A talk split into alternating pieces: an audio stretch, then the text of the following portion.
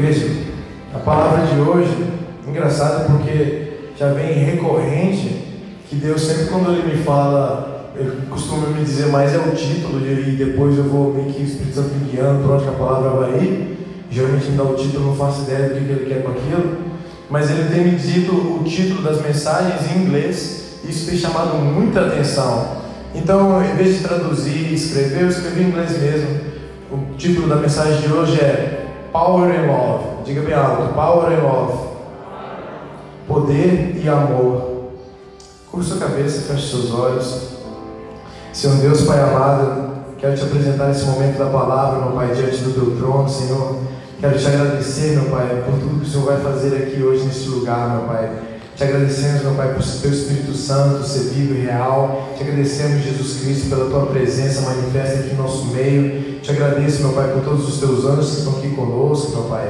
E por isso, desde já, meu Pai, já declaro, meu Pai, que esse lugar é teu. Por isso, Espírito Santo, me peço, vai tocando o coração de todos, meu Pai. Que todos possam ter um coração com solo fértil, meu Pai, para que possa receber essa palavra e ela possa dar frutos, meu Pai, cem vezes mais, meu Pai que possa ver um antes e um depois dessa palavra, meu Pai, marcada na vida deles, meu Pai. E como último culto do ano, meu Pai, eles possam receber aqui, meu Pai, todos esses que vieram, meu Pai, sedentos por Ti, meu Pai, para receber a última palavra que o Senhor tem, meu Pai, para dizer a nós, a Tua igreja, a todos eles, meu Pai. Derrama aqui, meu Pai, tudo que o Senhor tem para derramar hoje, meu Pai. Espírito Santo, toca na vida de todos que o Senhor tem para tocar hoje, meu Pai. Que eles possam ficar com essa palavra encravada no Espírito deles, meu Pai, ardendo como um fogo, meu Pai.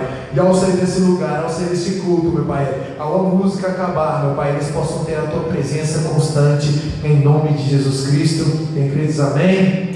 Aleluia, aplauda Ele. Obrigado, Jesus. Obrigado, Jesus, porque porque poder e amor, né? João capítulo 13, versículo 34 diz assim: Palavras de Jesus Cristo: Novo mandamento vos dou, que vós ameis uns aos outros, assim como eu vos amei, que também vos ameis uns aos outros. Nisto conhecerão todos que sois meus discípulos. Dois pontos.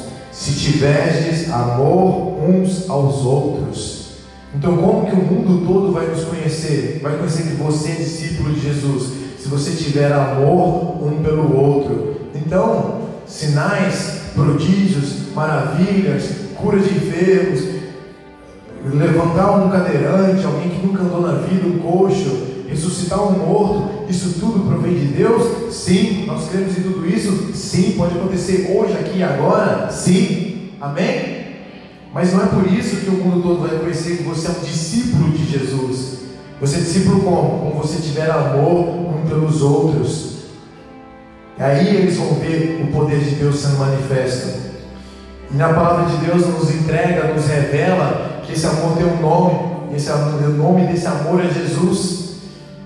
Em 1 Coríntios 13, todo mundo já ouviu isso. O pessoal tatua no braço, escreve no dia dos namorados e tal, no dia que casa, no aniversário daquela pessoa que você ama. E 1 Coríntios 13 está falando ali sobre a importância do amor. Mas a partir do momento que você entende que o amor é o próprio Jesus Cristo, toda vez que você vê a palavra amor é escrita, você pensa Jesus. Pense em Jesus.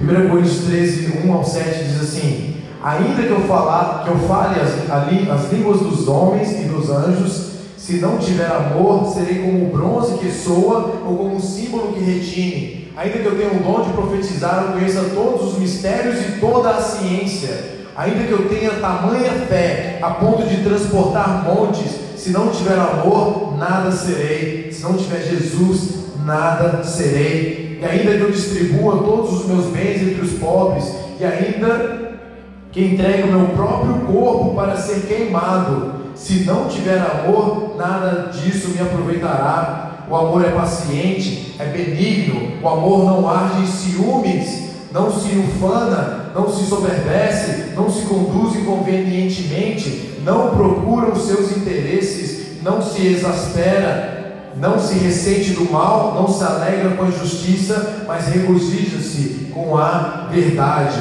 Tudo sofre, tudo crê, tudo espera, tudo esse é o poder que há no amor. Quando Deus me falou sobre amor e poder, a primeira coisa que me veio à cabeça quando disse poder, ah, ressuscitar mortos, curar enfermos, prodígios, sinais, maravilhas. A gente estava agora na conferência lá no Brasil e isso acontece em todos os lugares, e assim como é profetizado que cai lá, cai aqui também. Toda unção, quando a fé edificada da igreja, os sinais, prodígios, maravilhas é algo recorrente, é consequência, o sobrenatural, ver o sobrenatural acontecer é normal. Até o zíper da calça da, da minha esposa, a pastora Vanessa, virou ouro quando profetizou lá, metais virando pedaços de ouro. Então esses sinais nos mostram para mostrar que Ele está ali, que Ele é poderoso e para edificar a nossa fé, quando vê enfermos sendo curados. Mas quando Deus falou que o amor e o poder vai ser manifesto, Ele estava falando do poder que há no amor. E esse amor é Jesus Cristo. Então, quando você vê que ele cita literalmente tudo aqui em 1 Coríntios 13, falando sobre curar, falando sobre falar, falar a língua dos anjos, sobre conhecer os mistérios, sobre o dom de profetizar, sobre toda a ciência, a humanidade conhece uma fração da ciência, descobriram muito pouco, por mais que sejam inteligentes e tenham toda a ciência tenha sido descoberta. Se soubesse toda a ciência, mesmo assim, de nada vale se tiver amor. Então, o mais importante de tudo é o amor. Porque o amor é a razão do poder ser manifesto. Sem esse amor chamado Jesus, não vai haver cura, não vai haver libertação de demônios, não vai haver sinais, não vai haver maravilhas. Isso tudo é consequências da presença de Jesus, isso é consequência do amor que é próprio Jesus na sua vida. O amor é poder, o poder e o amor são um e eles são a definição de Jesus. Então, quando você vai definir Jesus Cristo, você tem que dizer amor e poder. São as duas coisas unidas, formando uma só. No, primeiro, no Evangelho de João, capítulo 3, versículo 16, diz assim: Deus amou o mundo de tal maneira que deu seu Filho unigênito, para que todo aquele que nele crê não pereça, mas tenha a vida eterna. Então, a manifestação do amor de Deus foi enviar aqui à terra o próprio Filho. E num amor tão poderoso quanto esse, nunca vai haver um amor tão inabalável quanto esse. Jesus veio aqui e se manifestou, ou seja, foi que o próprio Deus vindo à terra. José e Maria, eles não tiveram uma relação sexual, foi o próprio Deus que veio ao ventre de Maria. E como se não bastasse, um anjo chamado Gabriel vem e fala para ela quem seria esse filho que está no ventre dela. Vai para José e fala: recebe ela como tua esposa, porque esse filho que está nela não veio de você, não veio de outro homem, veio do próprio Deus. Jesus Cristo é dito na palavra de Deus por Paulo que ele é a imagem visível do Deus invisível. Então Deus ele escolhe se manifestar de uma forma visível aqui na terra, e essa forma visível, ele vem, manda o amor dele à terra, e o amor dele chama-se Jesus, e essa é imagem visível. No Velho Testamento, Deus se mostra apenas através da voz dele. Abraão, Abraão, Samuel, Samuel, haja luz, ouve luz. É sempre Deus falando, é sempre Deus falando. Mas chega um ponto na nova aliança que essa palavra, que o verbo, ele se torna carne, ele se torna algo visível que você consegue ver. Deus se manifesta de forma física em Jesus Cristo. No primeiro capítulo, no primeiro versículo do Evangelho de João, você começa lendo dizendo: No princípio era o Verbo, o Verbo estava com Deus e o Verbo era Deus. O Verbo veio e tabernaculou, ou seja, ele habitou, se fez carne e sangue, habitou entre nós, caminhou entre nós. Ele veio aos seus, que era o povo judeu, mas os seus não receberam. Mas todo aquele que crê nele, que crê em quem ele é, Deus dá o poder de ser chamado filho de Deus e não se deixa simplesmente ser chamado filho de Deus, ou pode ser chamado de filho de Deus. Ele diz que dá o poder de ser chamado filho de Deus. Ou seja, ser filho de Deus, ter esse título, é um poder, é algo que você recebe e transforma a tua vida. E receber Jesus Cristo significa receber Ele na plenitude de quem Ele é e daquilo que Ele fez. Ele veio, Ele morreu, três dias depois Ele venceu a morte, ressuscitou, em glória que ele está, ele vai voltar um dia, mas ele ressuscitou em glória e hoje ele se assentou à direita de Deus Pai. Foi isso o que ele fez aqui na terra, então é isso quem ele é. Então quando você vai receber Cristo na tua vida, você tem que saber que concepção de Jesus você tem na tua vida. Ele é um Jesus profeta, ele é um Jesus mensageiro, um Jesus pastor, pastor eu tenho aqui. Não, ele era um Jesus Deus. Ele veio à terra, ele simbolizou aqui o amor de Deus vindo na terra, ele ressuscitou e voltou para de onde ele veio. Quando fala que ele estava no verbo, no princípio era o verbo, o verbo era Deus, está falando que o verbo era Deus e o verbo habitou entre nós e ele se entregou e morreu por nós, está falando de Jesus Cristo. Então, se no princípio, antes da criação, ele era Deus, ele estava com Deus, porque ele é um só, ele é o próprio Deus. Então está falando aqui sobre a eternidade de quem é Deus. E se você não entende quem é esse amor, se você não entende quem é Jesus Cristo, como que você vai recebê-lo? É a mesma coisa que você querer receber uma pessoa, mas não reconhece quem ela é, não reconhece o título ou a natureza daquela pessoa. Você tem que saber quem você está aceitando na tua vida para você entender como isso pode ser manifesto na tua vida. Antes da criação, Jesus estava com Deus e já era Deus. Quando Jesus mesmo estava ali falando com os fariseus, com os saduceus, com os judeus da época, que eram os religiosos, estava discutindo com eles. Eu quero ler essa parte, ela é comprida, mas é importante a gente ler tudo para você entender quando eles estavam discutindo com Jesus. Diz assim no Evangelho de João, capítulo 8, versículo 21. Acompanha ali, fica ligado, junto comigo. De outra feita lhes falou, dizendo: Vou retirar-me e vós me, me procurareis, mas perecereis no vosso pecado. Para onde eu vou, não vós não podeis ir. Então diziam os judeus: Terá ele acaso a intenção de suicidar-se? Porque diz: Para onde eu vou, vós não podeis ir? E prosseguiu: Vós sois cá de baixo, eu sou lá de cima. Vós sois deste mundo e deste mundo não sou. Por isso eu vos disse que morrereis nos vossos pecados. Porque se não credes que eu sou, morrereis nos vossos pecados.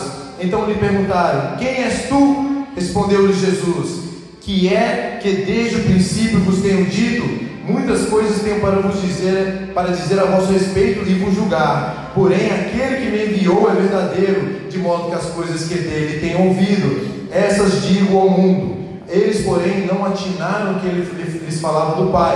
Disse-lhe, pois, Jesus: quando levantardes o filho do homem, então sabereis que eu sou e que nada faço por mim mesmo. Pausa. Nesse momento, quando ele fala quando levantardes o filho do homem, estava falando de quando o povo judeu fosse crucificá-lo, ele fosse levantado na cruz, aí eles veriam a soberania de que ele era o filho do homem. Só então eles reconheceriam que Jesus era Deus.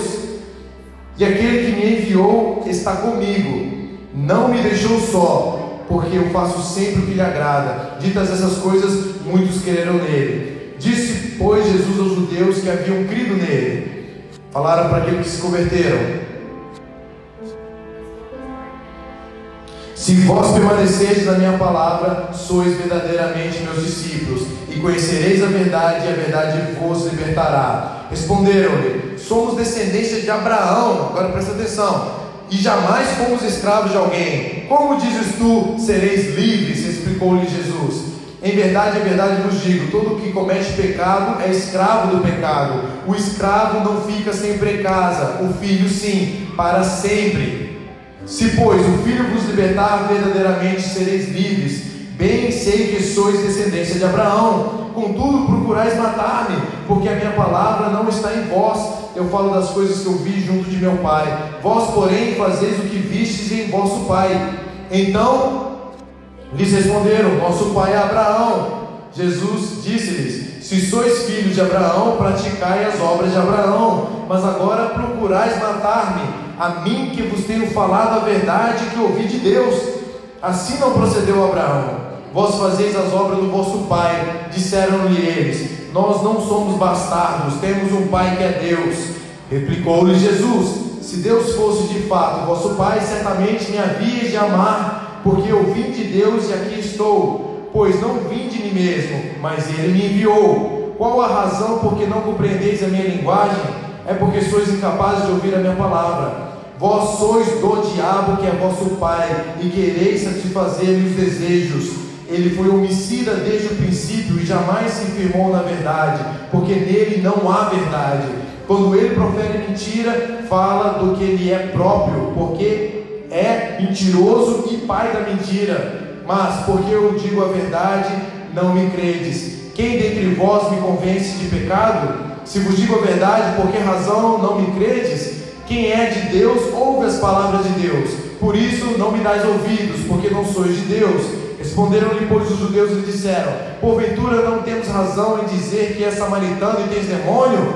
Replicou-lhe Jesus: Eu não tenho demônio, pelo contrário, honro a meu Pai e vós me desonrais. Eu não procuro a minha própria glória, há quem a busque e julgue. Em verdade, em verdade vos digo: se alguém guardar a minha palavra, não verá a morte eternamente. Disseram-lhe os judeus: Agora estamos certos de que tem demônio. Abraão morreu e também os profetas, e tu dizes: Se alguém guardar a minha palavra, não provará a morte eternamente? És maior do que Abraão, nosso pai, que morreu? Também os profetas morreram. Quem, pois, te faz ser? Respondeu Jesus: Se eu me glorifico a mim mesmo, a minha glória nada é. Quem me glorifica é meu Pai, o qual vós dizeis que é vosso Deus. Entretanto, vós não o tendes, não tendes conhecido, eu, porém, o conheço. Se eu disser que não o conheço, serei como vós, mentiroso, mas eu conheço e guardo a sua palavra. Abraão, vosso pai, alegrou-se por ver o meu dia, viu e regozijou-se. Perguntaram-lhe, pois, os judeus: Ainda não tens cinquenta anos e viste Abraão? Respondeu-lhes Jesus: em verdade, em verdade vos digo: antes que Abraão existisse, eu sou. Então pegaram em pedras para tirarem nele, mas Jesus se ocultou e saiu do templo. Olha a situação, fiz questão de ler toda, em vez de contar para que vocês conferissem comigo aqui na Bíblia, palavra por palavra, eles discutindo ali, eu sou filho de Abraão, não tenho pecado, eu não sou escravo, ou seja, eu tenho pedigree, eu tenho descendência, está no meu sangue, eu sou de Benjamim, eu sou de Judá, eu sou de uma tribo, eu sou do povo de Israel, você está falando que eu sou escravo, sou filho de Abraão, ele vira e fala, nós estamos discutindo até onde eles iam, que era na linhagem do patriarca Abraão, mas ele falava antes de Abraão ser, eu sou, ou seja, mostrando a eternidade de como ele era Deus e no princípio ele já era o Verbo. Então você tem que entender como Jesus é Deus pela eternidade que ele está falando aqui. Os judeus pensando com a mente racional pensa, como assim? Você não tem nem 50 anos de idade, que o ministério de Jesus foi entre os 30 e os 33, você não tem nem 50, como está falando que viu Abraão? Ele disse, em verdade, em verdade vos digo, antes de Abraão existisse, eu sou. Ele não fala eu existia, porque quem fala que existe é algo que foi criado. Esse telefone teve um antes e depois dele de existir. Jesus ele simplesmente dá a mesma resposta que Deus deu a Moisés quando se apresentou e falou: Eu sou, eu não existi, eu não tenho uma data de nascimento, eu sou simplesmente. Ele mostra que a eternidade dele. Se você crê nisso, aplauda o Senhor.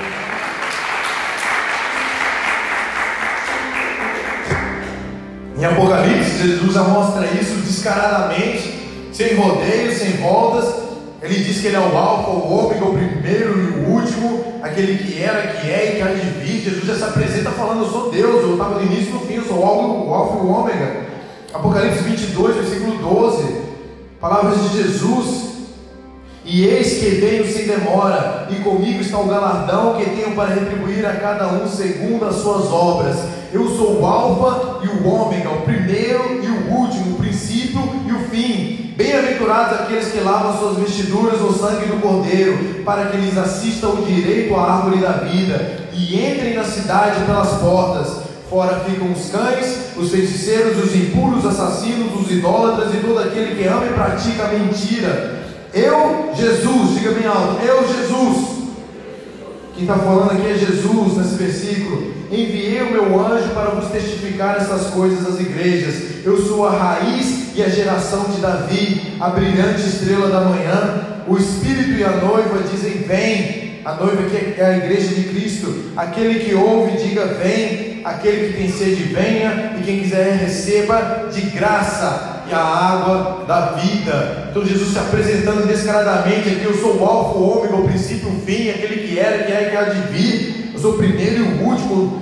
Não há dúvida da eternidade, da soberania de Deus, ele se revelando aqui como Deus, que ele já era, não é uma criança, não é como eu e você, que vai ter uma data de nascimento e um dia de morte. Não vai ter isso com Deus, ele já era. Antes de tudo, ele já existia.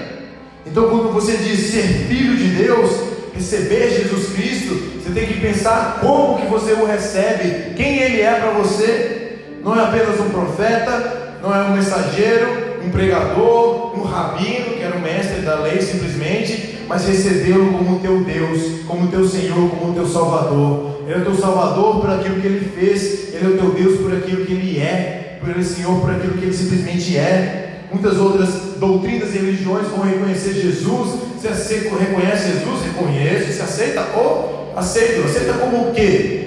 Pergunta como que aceito como um profeta, aceito como eu sou também, aceito como um homem que falou coisas legais, ensinou alguns princípios. Não, você tem que aceitá-lo como um Deus.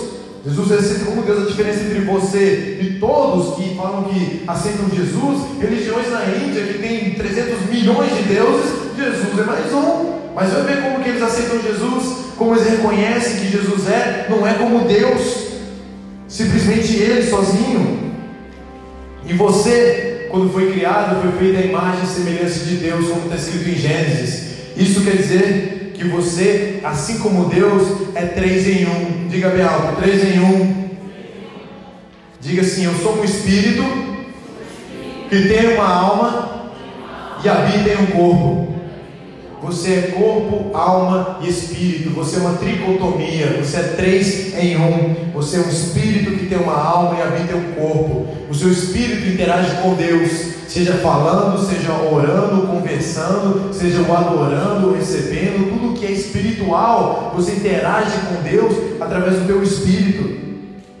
Por isso que tudo é na sensibilidade do teu espírito. A tua alma que raciocina, tem entendimento, toma decisões, livre-arbítrio, direita, esquerda, quero comer carne, quero comer frango, não quero obedecer a Deus, quero obedecer a Deus, não vou para a igreja, vou, vou, não vou. Todas as tuas decisões, o teu entendimento, a tua alma, as tuas vontades, tudo isso é a tua alma que decide. A tua alma toma sentimentos, você fica ofendido, fica feliz, você dá uma risada, fica triste, isso é a tua alma. E o teu corpo físico, aquilo que a gente está vendo, uns têm um cabelo grisalho, outros não têm cabelo grisalho, uns são mais bonitos, outros são desprovidos. Brincadeira. Mas esse é o nosso corpo que a gente consegue ver e interagir uns com os outros. É o corpo físico, eu consigo ver cada um aqui. Você olha os teus irmãos e muitas vezes a gente crê só nos nossos olhos naturais, naquilo que você vê, mas você é corpo, você é alma e você é espírito. Se você aceita essa verdade, aí você começa a entender quem Deus é. Deus, assim como você foi feito a semelhança dele, quem ele é, Deus Pai, Filho e Espírito Santo. É a tricotomia de Deus. Se eu te dou um soco, você fala, ah, você me machucou, machuquei quem? Mano, o Taés, deu um soco nele, não, é mais provável ele me bater. Mas pronto, me deu um soco, pá, machucou quem? Machucou o André. No corpo, se ele me fala algo que me fere o sentimento, feriu quem? O André, mas a alma do André. Ou então se for algo que me, ele me, me chamar e eu, eu me afastar de Deus, eu me caí em pecado, foi o quê? Foi o espírito do André que foi ferido, foi afastado de Deus, e vice-versa com todos nós. Então, da mesma forma, Deus Pai, Deus Filho, Deus Espírito Santo, Deus Pai, Filho e Espírito Santo são um, seu corpo, sua alma e seu espírito também são um. Assim como vocês são três formas diferentes de interagir, mas é um, Deus também, ele simplesmente é um. Esse amor veio aqui à terra e fez uma obra que foi se entregar na cruz e morrer. Por que só Jesus? Quantos outros Roma crucificou? Incontáveis, aos milhares crucificaram. Qual a diferença que houve na morte de Jesus? Porque só ele tinha um valor suficiente para pagar uma dívida que todos nós temos, que foi feita desde o Éden, quando houve a separação entre homem e Deus através da desobediência, da rebeldia, houve uma dívida que você não pode pagar, uma dívida que custava a morte eterna, não a morte física. E essa dívida foi paga por Jesus, então esse amor manifesto pagou essa dívida. Você só tem que aceitar esse amor chamado Jesus para que você possa ter o poder de ser filho de Deus. Aí Jesus ele vem, escolhe habitar no seu interior e faz de você uma casa, ele faz de você uma moradia. Espiritualmente falando, no cenário é como você está numa prisão, tem uma fiança para ser paga, e nem toda a riqueza da terra junta pode pagar essa fiança. Nem se você trabalhasse trabalho forçado e você pudesse viver um milhão de anos, você não poderia trabalhar o suficiente para pagar essa fiança, essa dívida. O único preço é o preço do sangue de Cristo. Ele veio, o sangue do próprio Deus, ele veio e pagou esse preço para você. A conta já está paga. Simplesmente você tem. A conta está paga, gente. Será que é, é, é, é difícil de entender isso? Porque a conta está paga, é difícil de entender como que você não quer pegar o recibo e falar, obrigado, obrigado Deus. Ele pagou a tua dívida já, você simplesmente tem que aceitar o amor dele. Porque quando alguém paga uma conta para você no restaurante, você fala, meu Deus, obrigado, você fica já de olho no cara para ver quando você vai pagar a conta dele de volta, porque você quer dar amor de volta, você não sabe como retribuir. Mas eu imagino então uma conta impagável. Você vê que você não tinha solução, e mesmo assim, se Deus vai e manifesta o amor dele, se você já tem esse Deus no teu coração, se você tem como Senhor e Salvador, esse amor tem que estar vivo na tua mente o tempo todo, quando você acorda, quando você vai trabalhar, onde você estiver, você tem que ter a consciência de quão grande é esse amor que Deus tem por você. E quando esse amor vem e habita dentro de você, você vai transbordar esse amor para fora. É aqui que eu queria chegar com vocês. É entender quem é esse amor. Esse amor é poder. Quando ele vem transbordar para fora, quando você está cheio desse amor que é chamado Jesus, ele vem, ele queima dentro de você. É um fogo que geralmente quando a gente vê amor, a gente imagina um coraçãozinho, rosa, vermelho, a gente tem até um emoji, tá, um telefone, amor, pá, coração, dita amor, love, pum, parece um coração. Mas o amor manifesta dentro de você, ele não é um coração, ele é fogo. É o fogo da paixão de Cristo, porque é um fogo que incendeia, que faz você queimar todas as suas vontades, faz você queimar todas as trevas que tem dentro de você, todo o abismo, todo o vício, toda a escravidão, todo o pecado que é dentro de você é queimado por esse fogo de Jesus Cristo. O poder desse amor é o suficiente, é poderoso o suficiente para você você perdoar, mesmo que você esteja chateado com a pessoa, mesmo que ela tenha te ofendido profundamente, esse amor incendeia dentro de você e é mais forte, ele supre, ele queima, ele vem inundando, ele abafa, ele faz morrer e extinguir dentro da tua vida tudo aquilo que faz te impedir de dar um perdão, de pedir perdão. O orgulho não deixa, ah, mas eu sou nada. O amor ele vem suprir tudo, ele é poderoso para matar a tua carne, crucificar a tua carne, sobressair sobre ela e pedir perdão e aceitar o perdão. E agora eu te pergunto: você tem transbordado esse amor dentro de casa? O amor ele afasta todo medo. Que você quero te fazer uma pergunta, quero que você pense consigo mesmo. O que você faria se você não tivesse medo? O que você faria por Jesus? Você não tem medo. Pá. O que você faria por Jesus? Seria, seria capaz de dizer para todo mundo quem Ele é? Sem medo algum? É possível você se encher desse amor de Cristo e você chegar ao ponto de transbordar o amor dele. Quando você transborda o amor, o que sai para fora? Poder. Porque ele é poder, o amor dele é poder. Se você transporta amor, o poder dele, como consequência você vai ver as pessoas sendo curadas. Por quê? O amor de Jesus, ele ama curar. Você vê sinais prodígios maravilhosos, porque o amor de Jesus sendo transbordado. O amor, você vai, onde você vai andando, você vai transbordando. Quero que vocês entendam que os, a manifestação toda que Deus vai fazer vai sempre vai ser algo recorrente que você vai ver dentro da igreja, lá fora, na tua própria vida. Você tem que entender a razão daquilo que está acontecendo. Porque quando isso for algo real na tua vida, você for transformado por esse amor, e lá fora você estiver curando os enfermos, manifestando o poder de Deus através da tua vida, você proferir o nome de Jesus e isso for algo real na tua vida, você tem que entender a razão por detrás. Que como a gente viu em 1 Coríntios 13, de nada vai valer se você não entender que é por amor o amor está acima de tudo. Agora eu pergunto, maridos, quem é marido? Quem é casado? Levanta a mão, gente. Levanta com confiança. Tua, tua esposa vê o amor de Deus na tua vida? Porque não adianta querer o resto. Ah, fogo, poder, glória, aleluia, e cura enfermos e tal. Isso é tudo consequência do poder de Deus e é algo que você deve desejar profundamente. Mas dentro de casa, você é um grosso com ela? Você é um estúpido com ela? Você foi feito do pó, do barro, porque significa que você pode ser moldado pelo teu Criador e você tem que deixar ser moldado. Se você é um grosso insensível, você tem que passar a ser um ursinho carinhoso com ela. Você tem que aprender como ser carinhoso. Ah, mas eu sou assim. Não. Você é moldado pelo teu Criador ou não é? Vai deixar ele te moldar. Já viu como é feito um vaso de barro? O, o, o, o oleiro, né? Peguei o nome, o oleiro. Tá ali, ó. Tá para cima, para baixo, para cima, para baixo, faz redondinho, lá em cima. E tal. Eu já brinquei com argila quando era criança, deve ser parecido. Assim é o teu Criador com você. Você tem que deixar ser moldado. Todos nós temos uma criação, uma criação talvez o teu pai foi muito duro, te ensinou a ser assim, vai, vai que eu estou mandando. Não sei, cada um tem uma criação diferente, cada um tem uma história diferente, resulta no que nós somos hoje. Mas quando você entende quem é esse amor e esse amor habita dentro de você, você tem que deixar ser transformado. Você tem que entender que você tem que saber como falar com a tua esposa, tem que falar direito, seja moldado o teu modo de falar, você não está falando com teus brother não. Tem que tratar com carinho, tem que levar para passear, tem que parar de olhar só para você. Às vezes você olha eu, eu, eu, eu, eu e tá, e tua esposa. Você tem levado ela para considerado ela também, você tem amado ela.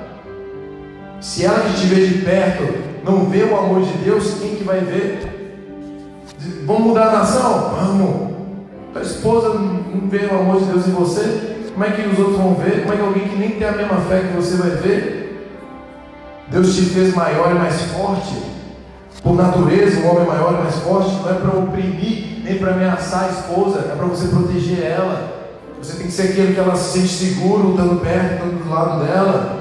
Você tem que orar com ela, você tem que ensinar ela a orar, você que pega na mão, mas pega na mão, ora você. Não, você ora com ela, você que como sacerdote faz esse papel, você tem o papel de ensinar a palavra de Deus para ela. Amor, olha que curioso, que eu li na Bíblia, pô, faz dois meses, não vai ter nada para partilhar com ela. Você tem que passar a palavra de Deus para ela, para tua filha, para teu filho, se você tiver. Tem que pregar dentro de casa, tem que ser algo cotidiano, tem que ser algo legal. Essa é a tua função. Esposas, tem esposa aqui? Sim ou não? Dá um grito aí, gente. Já sabe o que, vem, né? Tem que gritar. Onde está o amor de Deus dentro de casa, gente? Que ama, corrige os filhos. As emoções das mulheres, tem um fogo, né? Vocês com o amor de Cristo, tem as emoções dela, que é um monte de fio desencapado, fica dando curto-circuito, né? E fica ali disputando com o amor de Jesus, né? Aquela vulcão disputando o amor de Cristo. Correto? Sim. Amém. Isso aí é o que vai sobressair na tua vida. O que, que vai vir aqui para fora? A boca fala do que o coração está cheio. Tem o amor de Jesus dentro de você e tem suas emoções. O que tiver maior vai sair aqui para fora. Quem que vai ganhar e dominar a sua boca, o seu falar, a sua língua? Demonstrar respeito no falar, ou você demonstra respeito, ou você tenta passar por cima da autoridade do teu marido. Não vai ter outra. Teu marido vai morrer sem deixar ser passada a autoridade dele ser usurpada. É da natureza dele. Deus o fez assim ainda falou que, olha, eu fiz ele assim. Então, se você tentar usurpar e falar algo e querer passar por cima, acabou. Acabou. A bicha brava, dominada, é uma esposa virtuosa e valiosa. Glória a Deus. Olha o poema que eu fiz aqui agora.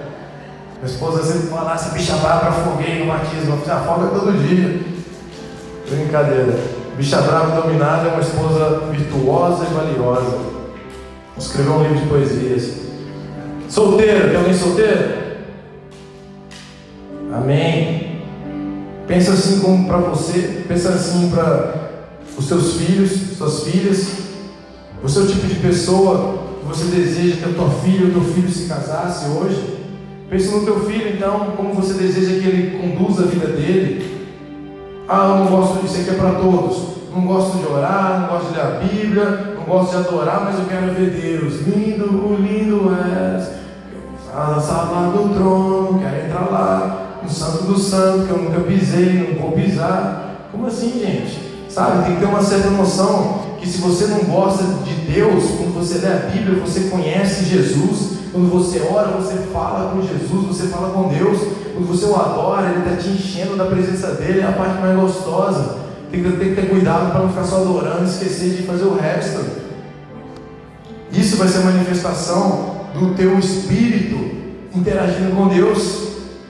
Se você não usa teu espírito para nada, talvez por, por fora, tá os homens tudo lá malhando, malhando, tal, espiritualmente você está raquítico, tá franzinho, raquítico, meu Deus. Vou pegar uma bomba espiritual para dar para ele. Espírito Santo nele, pô, amor, Jesus. Você não pode ser um raquítico espiritual. Estou falando para os homens, mulheres, para todo mundo. Você que vai, quem que gosta, gostaria de ver mais pessoas vindo para Jesus? Levanta a mão. Amém? Você quer ver essa família aumentar? Essa família que Deus nos colocou aqui? Você quer ver aumentando? Colocar aqui essa sala barrotada, todo mundo aqui em pé, gente tudo sentado aqui no chão? Quer ver muita gente sedenta com fome de Jesus? Os sinais acompanhando você? Você quer o amor e o poder de Deus? Sim ou não? Você tem que ter fé para crer, porque isso, Paulo de Deus fala, segue aqueles que creem. Falarão novas línguas, curarão enfermos, expulsarão demônios, manifestarão sinais, prodígios, maravilhas. Estes sinais seguirão aqueles que creem. E como que é? Você crê se você não tem fé? A palavra de Deus fala: a fé vem pelo ouvir e ouvir a palavra de Deus. E como crerão se não há quem pregue? Então você já viu que o negócio mudou e agora é você que tem que manifestar isso e pregar. E muitas vezes eu tive isso muito, porque eu nunca quis pregar na minha vida, eu nunca quis estar aqui em cima da minha vida. Foi Jesus que me puxou pelo cabelo, me botou no óleo e falou: vai. Né? Mas eu tinha comigo: quem sou eu para fazer isso? Quem que não dá de cara com as suas limitações, com as suas falhas, com os seus erros, e você fala: meu Deus, Jesus escolheu errado, na moral. Na moral, por quê? Você vê suas limitações. Você vê os seus erros. Ninguém é santo ao ponto de estar completamente todos os dias. Você erra. Mas você vai entender que quando você erra, você falha, você pisa na bola, você tem que se encher desse amor, esse poder, você tem que se voltar a Deus, olhar para os montes e onde está o meu Deus, o meu socorro vem do Senhor, fez os céus e a terra. Aleluia! Você começa a se perguntar: sou eu que vou fazer isso? Quem sou eu para isso? As pessoas vão rir de mim, vão falar, me acusar dos pecados que eu já fiz no passado. Quem que foi santo a vida toda? Creio que ninguém, pô. Então todos nós tivemos erros, falhas. Ah, as pessoas vão falar, nossa, fulano sabe o que eu fiz de errado. Isso é um livro fechado na tua vida, amém? Quando você tem o sangue de Cristo, você pediu perdão, interessa o que Deus pensa de você, não as pessoas pensam de você. Jesus disse para não se preocupar com todo aquele que tem dificuldade e pensa: o que eu vou falar? Tá, cheguei lá para a pessoa, o que, que eu vou falar? Jesus estava ascendendo aos céus, perto de subir. Foi a pergunta de Pedro: opa, papai, não vai não? Quem vai ensinar? O que, que a gente vai falar? O que, que a gente vai pregar? Jesus falou com eles: Eu vou, mas eu vou deixar com vocês o Espírito Santo e ele os ensinará todas as coisas. Então você tem que confiar que o Espírito Santo, após Jesus ascender os céus, em Pentecostes o Espírito Santo veio à terra e é Ele que te ensina, é Ele que te consola, é Ele que manifesta te incendeia, o Espírito Santo de Deus. Então simplesmente há que confiar. Diga bem alto, prontos ou não? Aqui vamos nós. De novo, prontos ou não? Aqui vamos nós. Porque você tem que ir e pregar a palavra senão novas almas não são convertidas, mais pessoas não se chegam a Deus também, mais pessoas não vão conhecer esse amor que você conhece. Ah tá, mas eu preciso de uma ocasião, ocasião oportuna para falar. Afinal de contas, a gente tem que ter sabedoria para falar, não é? Se me abordarem e perguntarem para mim, só Jesus Cristo salva? Aí eu falo, aí eu vou lá e falo. Ou então se alguém falar para mim, como que eu faço para obter a salvação? Aí eu vou falar de Jesus. Poxa, lógico que não, sabe? Não tem que ser essa ocasião perfeita para você falar, não. A palavra de Deus, o apóstolo Paulo nos orienta: pregai o Evangelho, diga bem alto, pregai o Evangelho, a tempo e fora de tempo, a tempo oportuno e a tempo que não for oportuno. Se vira, o Espírito Santo vai te dar sabedoria. Você foi feito para manifestar e transbordar esse amor. Não tem outra razão de você estar aqui na terra. Você foi criado para isso. Uns estão numa luta, outros jogam futebol, outros estão no escritório, outros estão fazendo eventos. Cada um é um lugar diferente, mas simplesmente o que importa é que o que? Você manifeste e transborde o amor de Deus para outros.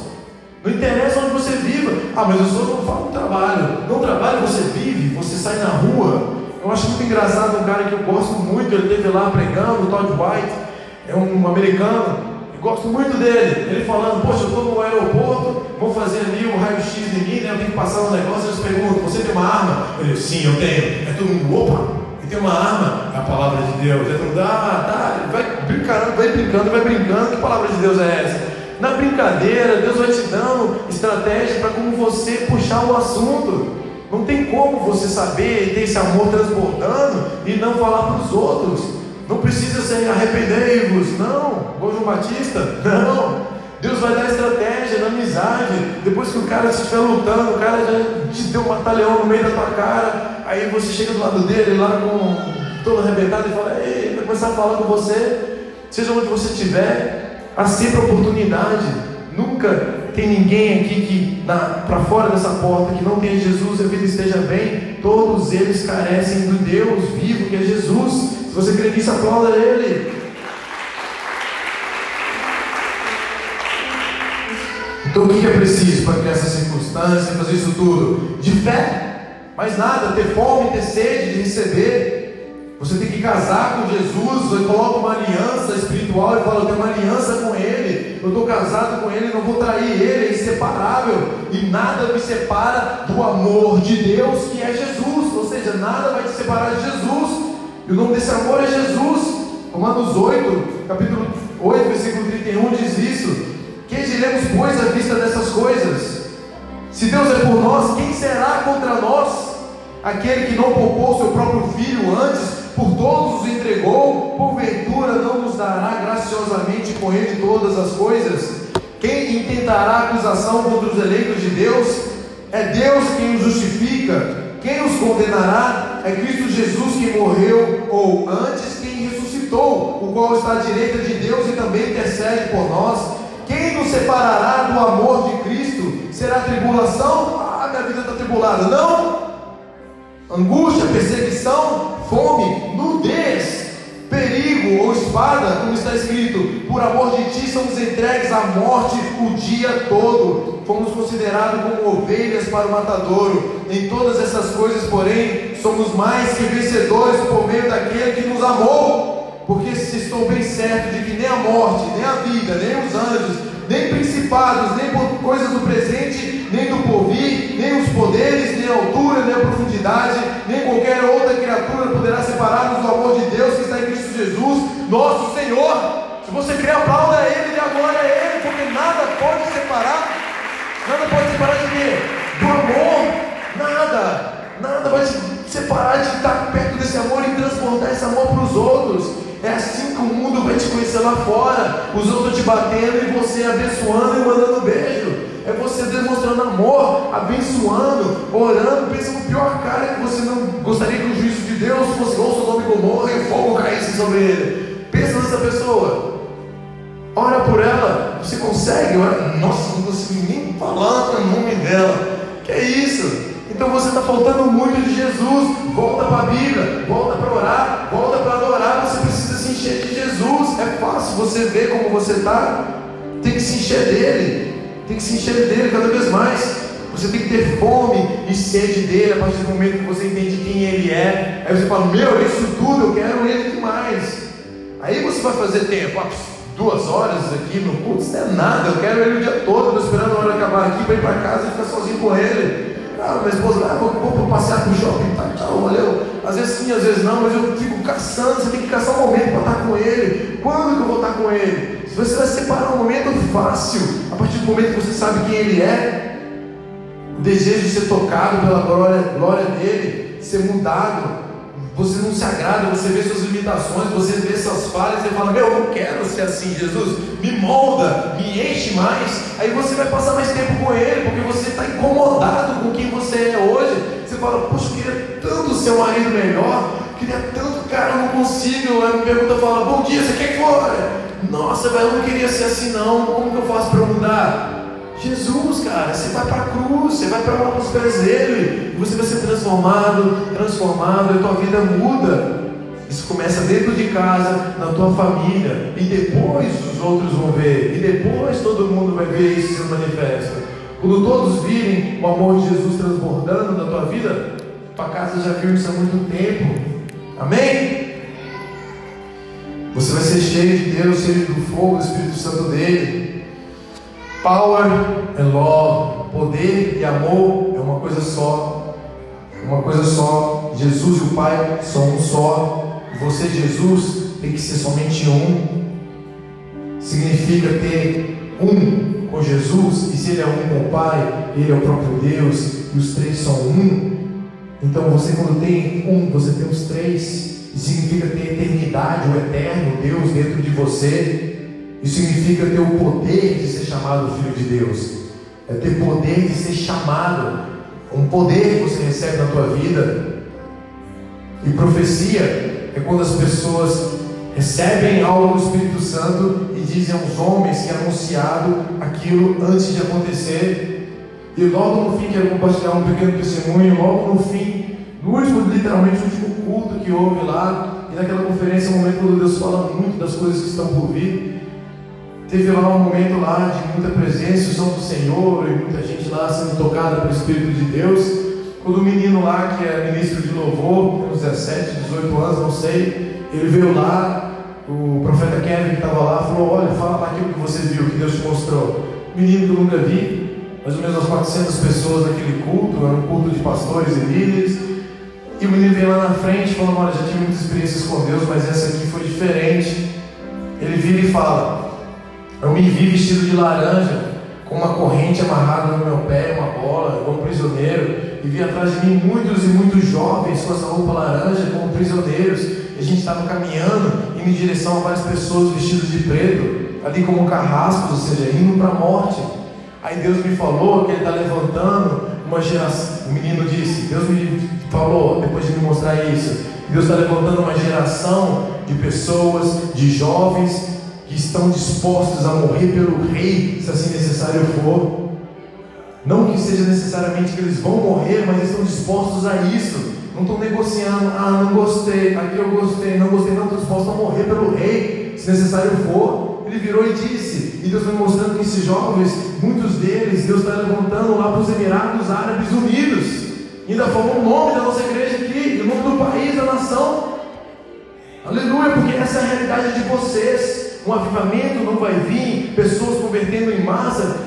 Por anos eu tenho vivido com Deus aqui, e Deus tem mostrado por diversas vezes massas de gente, massas de gente para Cristo aqui nesse lugar, nesse país, mas milhares e milhares, e quando olho para aquilo, é tipo Moisés vendo o povo sendo liberto, e ele só vê aqui o sacerdote, ardente, uma das poucas ovelhas, mas a gente vive pela fé, a gente sabe que isso vai acontecer, mas por mim, por minha pregação, não, gente, vai ser manifestado por vocês. Vocês vão manifestar lá fora esse amor e essas pessoas vão começar a vir a Cristo.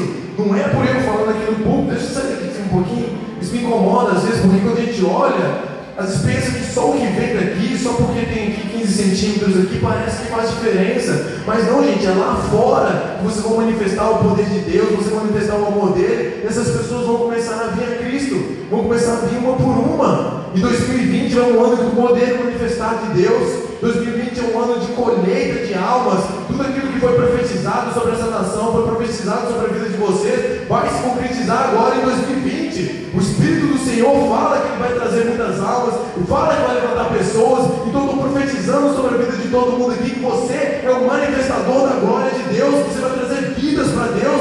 Milhares de pessoas que hoje estão indo para o inferno vão para o céu por causa que você vai manifestar o amor dele. É por causa de você, se você quer aplauda o Senhor. Aleluia. Fique de pé no meu lugar, vamos adorá-lo. Orecanda lá abaixo, tiricanda lá abaixo. Glória a Deus.